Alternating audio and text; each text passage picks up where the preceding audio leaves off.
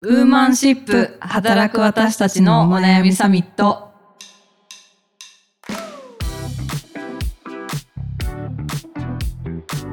皆さんこんにちはニュースピックス 4W の中道香織です同じくニュースピックス 4W の川口愛です。この番組はニュースピックス 4W がお届けする次世代を担う女性がリーダーとしての一歩を踏み出せるように女性に関する主要ニュースやリアルなお悩みについて語り合う番組です前回に引き続きゲストをお呼びしております関口舞さんよろしくお願いしますよろしくお願いしおます。願いします。はい、えー、と今週はですねちょっと新しくあの、はいニュースを、えー取り上げていきたいと思います、はい。ダイヤモンドオンラインのコロナ禍で職場いじめに異変被害は女性より男性が多く非正規より正社員が多いの調査結果という内容でございますはい。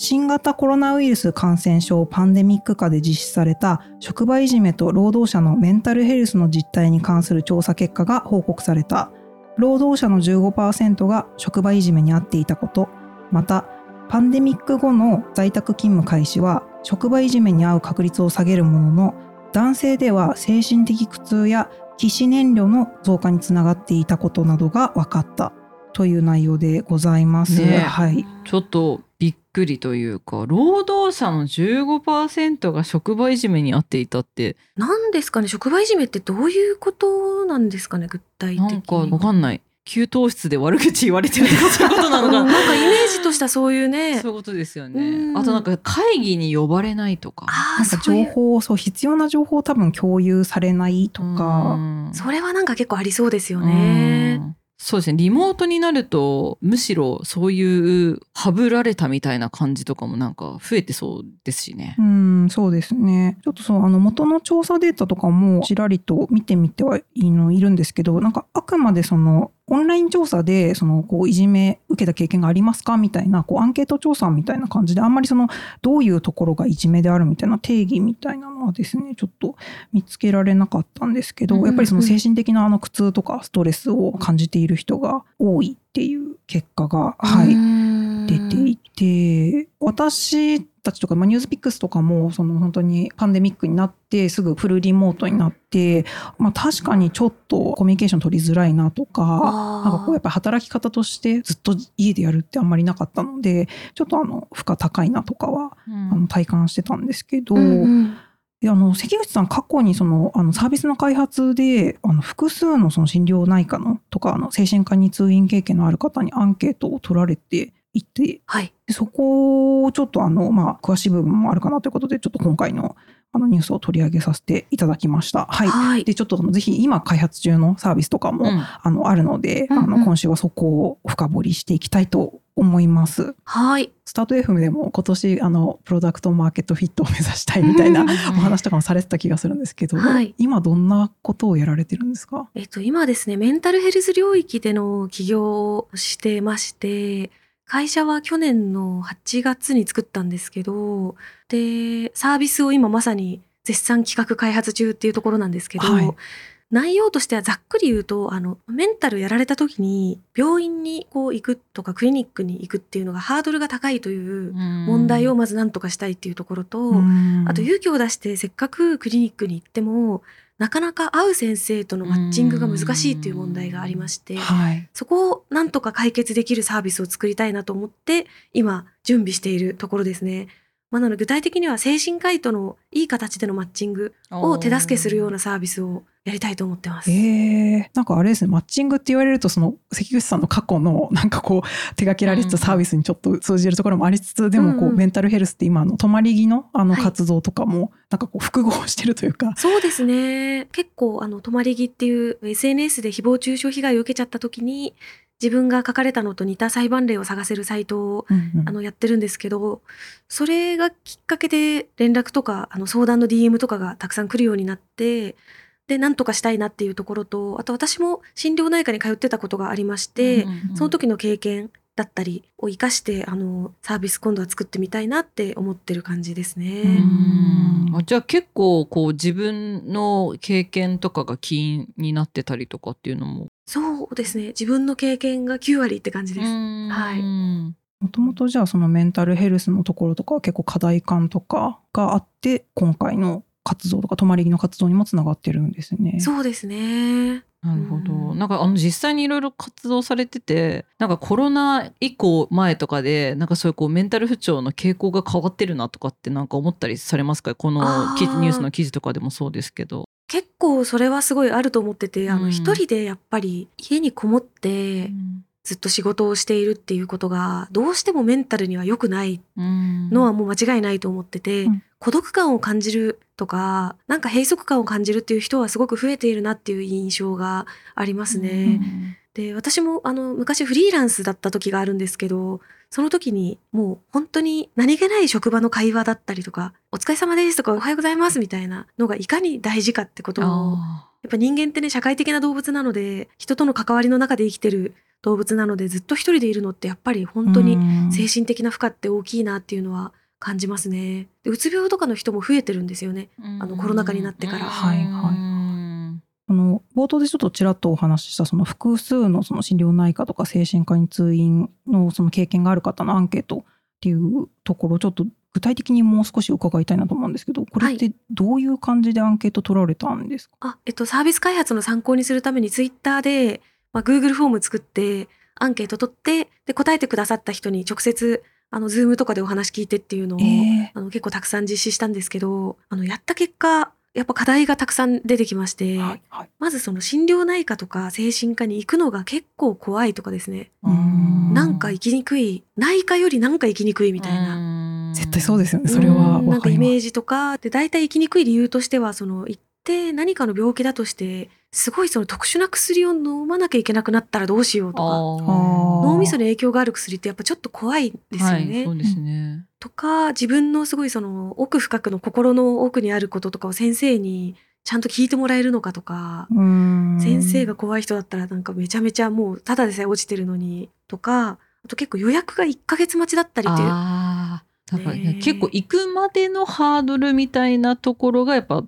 結構大きい。大きいですね、うん。あともう会う病院が見つからなくて5個6個って回ってる人も全然ざらにいて、えー。あでもう本当に辛いですよね。っていうのはすごいわ分かりました。いっぱいインタビューして。ーなんか助けを求めてるのにこうなかなかそれが見つからなくて次自分で探すはすごいしんどいというかうん本当にしんどいですよよねあのちなみにあのニュースピックスでも結構そのメンタルヘルスのネタみたいなこうあの特集の記事とかでも扱ってて去年のあの10月とかにメンタルヘルスの真実っていうああそれ読みました。あありがとうございます。はい。そうやっぱりでもそこの反応とかもやっぱりめちゃめちゃ皆さん活発にコメントとかしててやっぱりこのテーマってかなり今気を配らなきゃいけないというかホットになっているんだなっていうのをめちゃめちゃこう実感したうん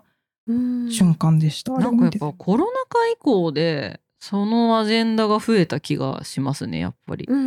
ん。ビジネスしながらどうメンタル自分でコントロールするかみたいなうんうん話とかビジネス界隈元からね全然あった話だと思うんですけどビジネス界隈でトピックとして取り上げられて考えようみたいな感じになってきてるのってなんかやっぱコロナ禍以降のような気がします。うん。確かに。今の関口さんのお話でもそのこうやっぱり通院っていう選択肢ってハードルかなり高いみたいなところがあったと思うんですけど、他になんかこうどういうふうに、まあ、もちろんそのお医者さんにアクセスするのが一番安心っていうところはありつつもなんか他になんかこう自分でなんか取れる選択肢とかってあったりするんですかね？うーん結構これが難しくてなんか私思ってるのはその心の問題なのか脳の問題なのかによって違うと思ってて、うん。あのこれ私提唱していきたいんですけど例えばうつ病とかって私は心の問題じゃなくて脳の病気だと思ってるんですよ。うん。うん。でなんか心の問題っていうとあたかもその気の持ちようで治るかのように思っちゃう人がいるんですけど、はいはい。普通に脳内物質の分泌がおかしくなってる状態なので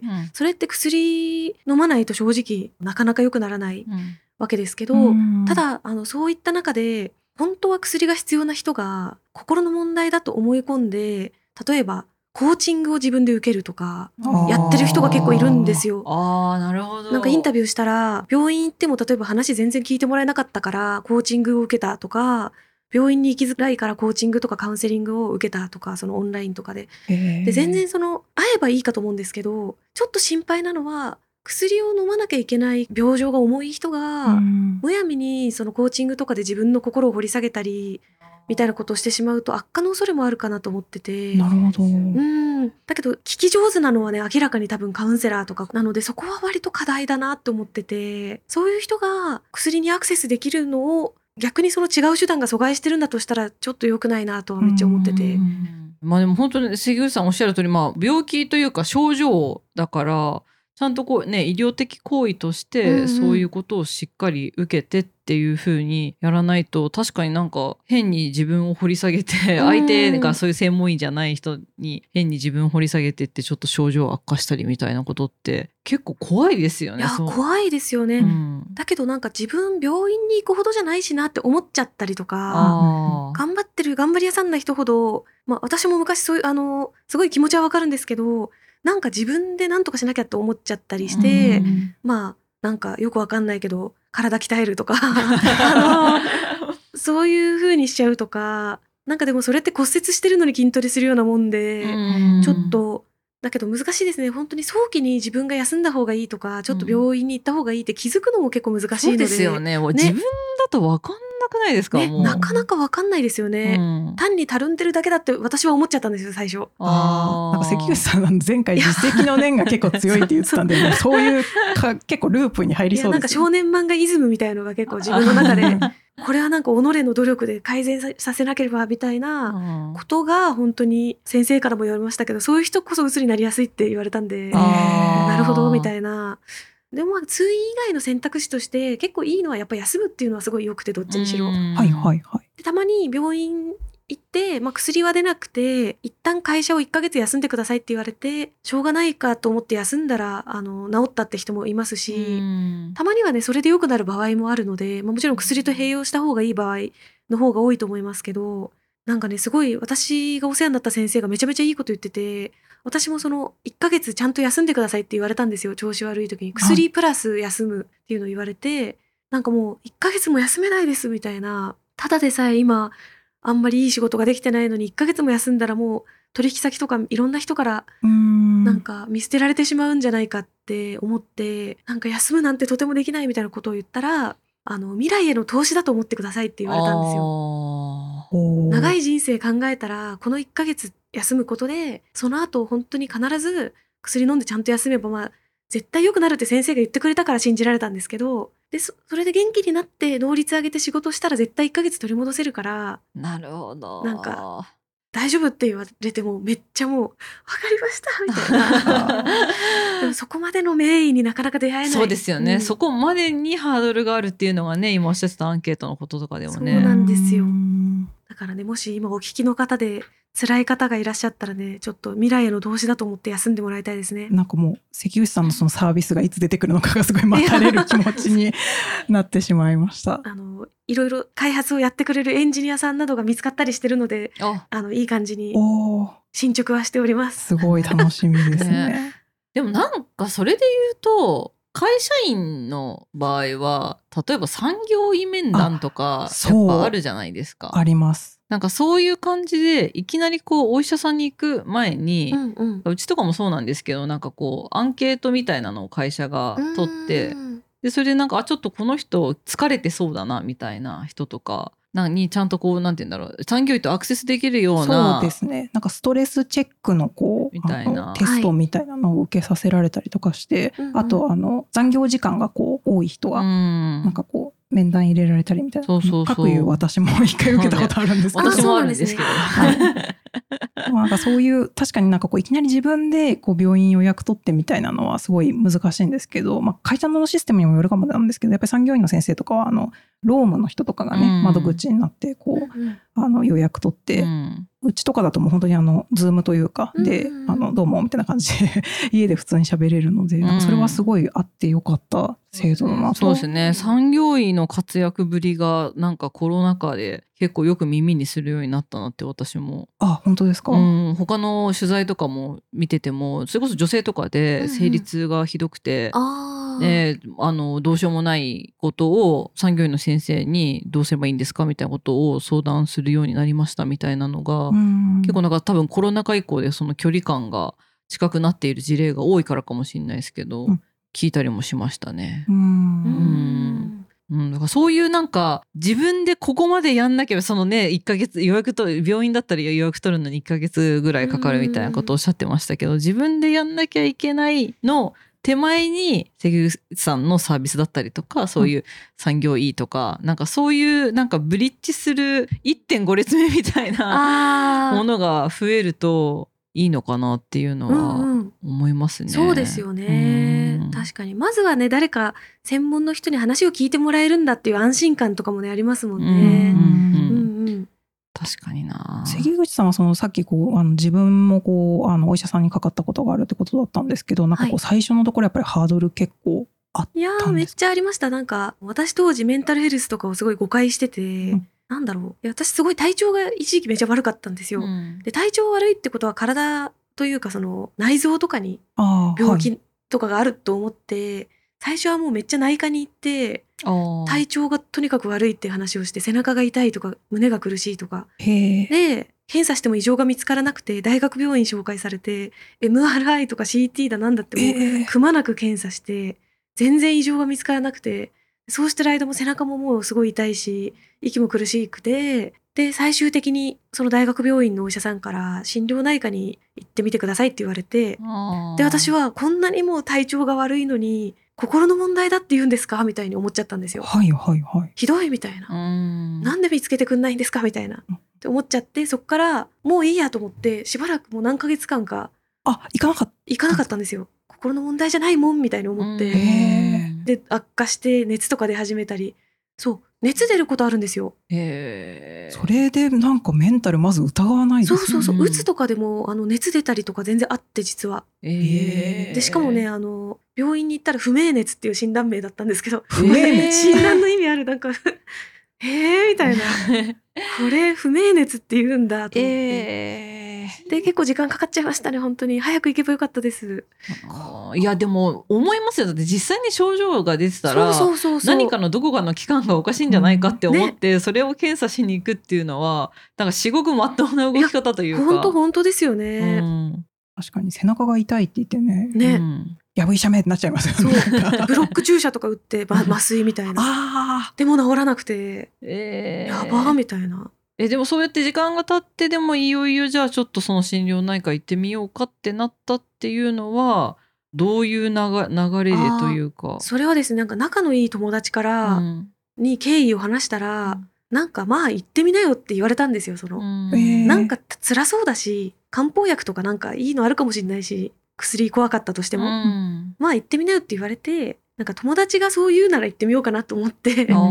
行ったっていうそうなんですよ。やっぱ難しいんですよね。今きっとこれを聞いてるまあ多分いないと思いますけどお医者さんがいたらすごい涙を流して専門家が言ったのにっていう気持ちになるかもしれないですけど。本ね。いやーでも友達のねそういうなんかこう背中を押してもらうとかはすごいなんか行ってみようかなってなるのはなんかめっちゃわかるというか。ん。でもそこで行ってみたら行ってみて薬をその飲むようになったらもうすっかりというか、まあ、一足飛びにはいかないかもですけど元気いやー私結構それ言って薬は飲みたくないですとか最初から言って、えー。漢方薬なら飲みますみたいな、で最初行った病院が結構流れ作業のコンビニっぽい医者だったんであなんか「はいわかりました。じゃあ漢方薬出します。さようなら」みたいな感じで、漢方薬飲んでよくならずでうん諦めて、またなんかそこで数ヶ月経ち違う病院行きみたいなのを繰り返してやっといいお医者さんに出会ったんですうよ。んえーな何箇所ぐらい行かれたん？ですか私多分5個ぐらい行きました。えーやばかったです。そのいいお医者さんに巡り合うための情報収集とかもすごい大変そうですよね。そう大変で Google マップの口コミとかで探していってたんですけど、はい Google マップの口コミって病院特に心療内科精神科の口コミって荒れやすいんですよ。うんだからどこも口コミがすごい低くて、うんで高いところはなんか怪しいだから本当に判断ができなくてもう勘で行くしかないみたいな。それはすごいでも基本なんかお医者さんってその内科とかだとなんかその家の近所とか職場の近くとかで通いやすいところとかなりますけど、うん多分そういう基準で選んでたら永遠に見つかんない感いじになりますよやーもう難しいんですよね。これは病院が悪かったっていうより多分仕組みの問題、そうですうねん。そうかそう考えるとこうやっぱりマッチングできてっていうところがちゃんと機能するっていうのはお医者さんにとってもメリットがありそうですね。ねえそうなるといいですうね。んちなみにメンタルのねその調子リモートワークであの悪くなるっていうところは我々もねもしかしたらあるかもですけど。ね、私は今一番自分でビビってるのは産後うつですね。あはい。今、妊娠中で、おお、はいありがとうございます。ありがとうございますす。はい。5月に産む予定なんですけど、はい。産後うつがちょっと今ね、ビビってます。ビビってる。ビビってます。しら調べまくってる。調べまくってまうす。んで、結構やっぱなってる人、まあ、たくさんいらっしゃるはい。し、そこでどう初手を打つかとか、うんうん普通に友達とかでもやっぱりなってたりするのでそうならないような対応を取るようにそういう選択をするようにって今の段階ではできてるとは思ってるんですけどでも実際その時になってみないと分かんないのであそうですよ確かね。に。はいでもなんかそのに妊娠出産あるあるですけどなんかうん諸説ありすぎてわけわかんなくなるみたいなのがありますね。そうなんですよね。そうなんですよ。だからそういうところも含めてそういうこう、まあ、メンタル的なところはなんかいろいろ自分ごと化して考えながらそれこそなんかキャリア復帰へのあ焦りみたいなのが絶対、絶対あると思うん。で絶対出てきちゃいますよね、その焦りは。はい。はい。なのであのいろいろ諸先輩方とかにもいろいろ話を聞いて、うんうん。でそういう自分と同じような形で働いている人のその出産のの時の経験とかキャリア復帰のこの経験とか聞いてそうするとでも本当にさっき関口さんの先生が言ってたみたいな話と一緒ですっごい長い人生のもう1メートルぐらいある物差しの2センチぐらいの話だからとか言って先輩とかにそう言われるとあなるほどなるほどみたいな。うんうん。確かにその先のことを考えればいいんだなとか、ああ、そっか。そうなんか今この半年間はこうかもしんないけど、うんうん2年後3年後のスパンで考えた時にあ確かになんか全然その時にこうなってればいいやみたいなマイルストーンの置き方とか、なんかそういうことを考えるようにしながら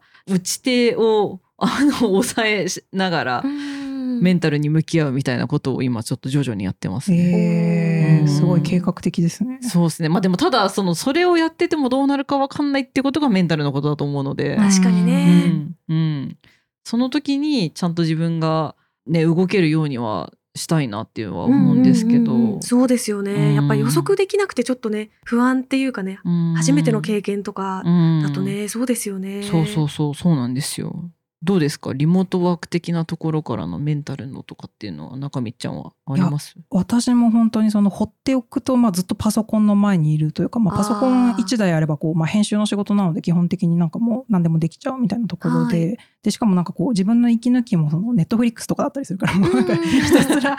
ひたすら眼球使ってるみたいな。確かに。ずーっともう気がついたらマジで12時間とかパソコンの前に座ってるみたいになってもう腰がいかれてくるみたいなそうですよね。感じだったので、あの、ね、あの、まあ、万人におすすめというか、メンタルヘルスまで多分いかない、そのストレス発散みたいなところだと思うんですけど、うんうん。私は結構やっぱり筋トレはお良いなと思う。というか、なんか辛すぎて、その運動とかで、その、私もこうくよくよ悩むタイプなんですけど、うんうん。その、その思考がもうそっちに及ばないというか、辛い、辛い、辛いしか考えられないみたいな。すごい結構な頻度でやってるんですか？結構そうですね、最近はあの、リングフィットアドベンチャーあを再開したりとかして、ええあの買って3年経ってようやく全クリしました。えすごい あれ結構大変ですよね。私ちょっと途中で寝かしちゃってるんですけど。いやーでも再開してみるとなんか1日5分とかでもやっぱちょっとすっきりした気がするとか、えーまた頑張ろうかな。なんかあとねやっぱりやればちょっと筋トレとかって仕事と違って成果出るじゃないですか。うん確かに前より腹筋楽だぞみたいな、うんうん。なんかだからちょっと強くなれた気がするみたいな こう感じでめっちゃ大事ですよね、そのなんかそういう実感ね。そうですね。だから、本当に多分、そんな元気もないっていうね、さっきあの関口さんがおっしゃってたみたいなところは、もう骨折してる状態で筋トレするのは良くないと思うんですけど、うんうん。多分なんかその手前でどれだけこう、ね、ストレスを逃がすかみたいなところでいくと、私はすごいやっぱり筋トレとかはおすすめだなって感じなんですけど、愛さんとかはね、前お酒、そうですね私はお酒。ストレス発散お酒にしてたんですけどお酒とサウナだったんですけど妊娠して以降両方ダメっていう状況で。だからそのあの長期思考になりましたね。も もうなんかもう今くよくよしててももうもうしょうがないとか前まではお酒飲んで暴れてたんですけど まあそれは それもそれでねいい発散方法だったなと思うので、はい、産んだらぜひ復活させたいなとは思いますが。ぜひ乾杯しましょうそしたら。関口さんは何かこう自分であのストレス発散のためにやってることとかってあります、えっと私結構銭湯とかサウナとか好きおでおもともとあの出身が群馬県で温泉県だったのもあるんですけど、はいはいはい。さっきおっしゃってたのと一緒でどうしてもパソコンとかスマホとかにずっとこう使っててデジタルにこう脳が侵食されてるというかでちょっとした振動でスラックが来たかなって気になっちゃうとか。わかる。そうそうそうそう。あれ？鳴ったと思ったら鳴ってないとかですね。なっちゃうのででさすがに銭湯の中とかサウナの中ってスマホ持ち込めないじゃないですか。うん。もうなんかなのでなんか意図的に距離を置く場所としてめちゃめちゃいいんですよ。最近個室サウナにハマってて。へー。個室サウナですか？最近ソロ専用個室サウナってのが結構出てきてて。大体まあ3,000円とかぐらいとかで行けるとこもあるんですよ。一人で寝そべってサウナ入って水シャワーとか浴びてでなんか飲み会一回行くよりも安いし、うん。でねなんならエステとか行くよりも安い上に肌の調子が良くなるので、最近なんか結構疲れたなっていう時は2週間に1回ぐらいですかね。もっと行ってるか週1ぐらいで行ってるかな。サウナシュッと予約してなんか一人で入って1時間ぐらいでさっぱりして帰る。気になる。いやでも確かにそのシャットアウトのデジタルデトックスみたいなのって、うん。結構重要ですよね。いやめっちゃ大事ですよね、うん。私一番元気なくて一番病んでた時はもうツイッターログアウトして、うん。フェイスブックもログアウトしてインスタもログアウトしてでログアウトするだけだとログインして見ちゃうんでアクセス禁止みたいな機能があるんですよスマホに。はいはい。あのチャイルドロック子供用のなんか有害サイト禁止機能みたいな、あれにツイッターとかをフェイスブックとかを有害サイト登録して 絶対アクセスできないようにそんな徹底してやってたん徹ですね。底してましたそれぐらい。なんかもうツイッターとか見るたびにみんなが仲良くしてて私は仲間外れとかいつも思ってたんで、うん。ああそっか、それで SNS 立ちをしたりとかして。はい。すごい。デジタルデトックス大事ですね。こうやってポッドキャスト聞くとかもなんかいいですよね、うん。なんか耳を使うみたいな目じゃなくて。そうですね。確かに。ではあのちょっとお話は尽きないのですがそろそろお時間ということで関口さんあの2回にわたってありがとうございました。あり。がとうございます、はい、この番組「ウーマンシップ」では女性に関する主要ニュースやリアルなお悩みについて時には今回のようにゲストをお呼びしながら語り合っていきたいと思います。はいお便りもお待ちしておお待ちしります。てます。はい、あの概要欄にフォーム、えー載せておりますので、ぜひあのお送りいただければと思います。あとあのツイッターで、えーハッシュタグウーマンシップでも感想など募集中ですので、ぜひぜひあの一言つぶやいていただけると嬉しいです。はい。いやー関口さんもう本当にゲストとしていろいろ語り尽くしていただいて。面白かったいやです。めっちゃ楽しかったです。スタート FM のね100回、これが出るより多分先に100回かな。かもしれないですね。ちょっとあの柴田さんにもよろしくお伝えください。言っときますよろしくお伝えください。って言いそうだけど。はいそれではまた来週ありがとうございました。ありがとうございました。ありがとうございました